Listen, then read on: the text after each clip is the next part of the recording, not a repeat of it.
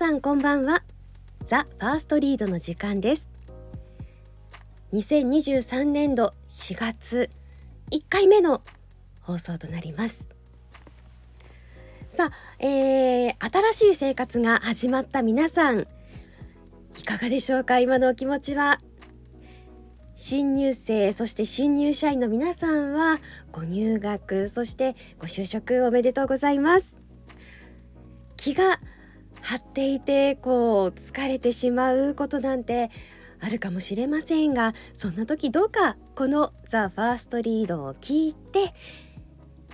休んでみてはいかがでしょうか。皆さんのこう休息のねお供になれたらいいなと思って今年度も精一杯、えー、番組をお届けできればなと思っています。え今日の担当は山崎かなです。よろしくお願いします。さて今日の作品です、えー、名作劇場です。勝手に劇場にしましたが、えー、太宰治の作品を初めて読んでみようかなと思って準備してきました、えー、作品名は満願あの満ちた願いと書きますね。まあ、願いが満ちるって読むんでしょうか。とてもこうほんわか最後はするようなお話になります。ではお聞きください。これは今から4年前の話である。私が伊豆の三島の知り合いのうちの2階でひと夏を暮らしロマネスクという小説を書いていた頃の話である。ある夜酔いながら自転車に乗り街を走って怪我をした。右足のくるぶしの上の方を裂いた。傷は深いものではなかったが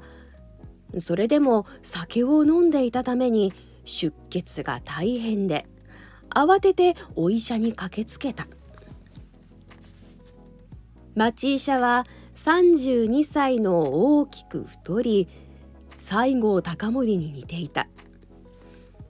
大変酔っていた。私と同じくらいにふらふら酔って診察室に現れたので私はおかしかった。治療を受けながら私がクスクス笑ってしまった。するとお医者もクスクス笑い出しとうとうたまりかねて二人声を合わせて大笑いした。その夜から私たちは仲良くなった。お医者は文学よりも哲学を好んだ。私もその方を語るのが気が楽で話が弾んだ。お医者の世界観は原始二元論とも言うべきもので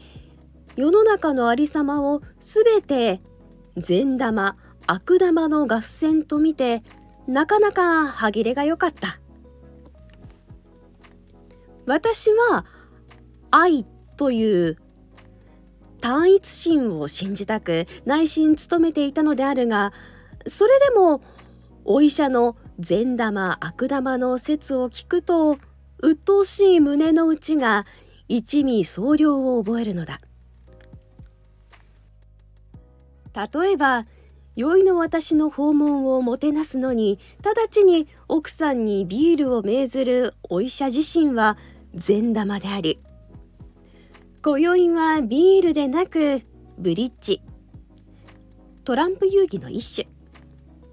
ブリッジいたしましょうと笑いながら定義する奥さんこそは悪玉である。というお医者の霊障には私も素直に賛成した。奥さんは小柄のおたふく顔であったが色が白く上品であった。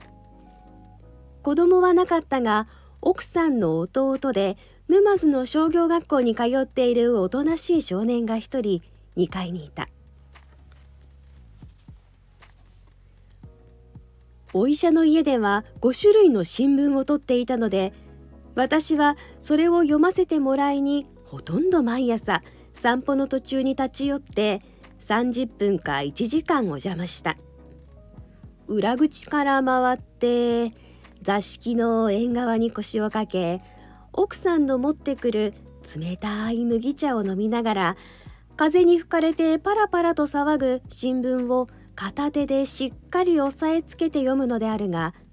縁側から二間と離れていない青い草原の間を水量たっぷりの小川がゆるゆる流れていてその小川に沿った細い道を自転車で通る牛乳配達の青年が毎朝決まって「おはようございます」と旅の私に挨拶したその時刻に薬を取りに来る若い女の人があった。簡単服に下駄を履き清潔な感じの人でよくお医者と診察室で笑い合っていて時たまお医者が玄関までその人を見送り「奥様もう少しのご辛抱ですよ」と大声で叱咤することがある。お医者の奥さんがある時私にその訳を語って聞かせた。小学校の先生の奥様で先生は3年前に肺を悪くしこの頃ずんずん良くなった。お医者は一生懸命でその若い奥様に今が大事のところと固く禁じた。奥様は言いつけを守った。それでも時々なんだか不憫に伺うことがある。お医者はその都度心を鬼にして「奥様もう少しのご辛抱ですよ」と言外に意味を含めて叱咤するのだそうである。8月の終わり私は美しいものを見た。朝お医者の家の縁側で新聞を読んでいると私のそばに横座りに座っていた奥さんが「ああ嬉しそうね」と小声でそっとささやいた。ふと顔を上げるとすぐ目の前の小道を簡単服を着た清潔な姿がささっと飛ぶようにして歩いていった。白いパラソルをくるくるっと回した。今朝お許しが出たのよ。奥さんはまたささやく。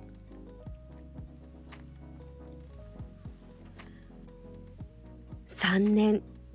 と一口に言っても胸がいっぱいになった。年月経つほど私にはあの女性の姿が美しく思われる。あれはお医者の奥さんの差し金かもしれない。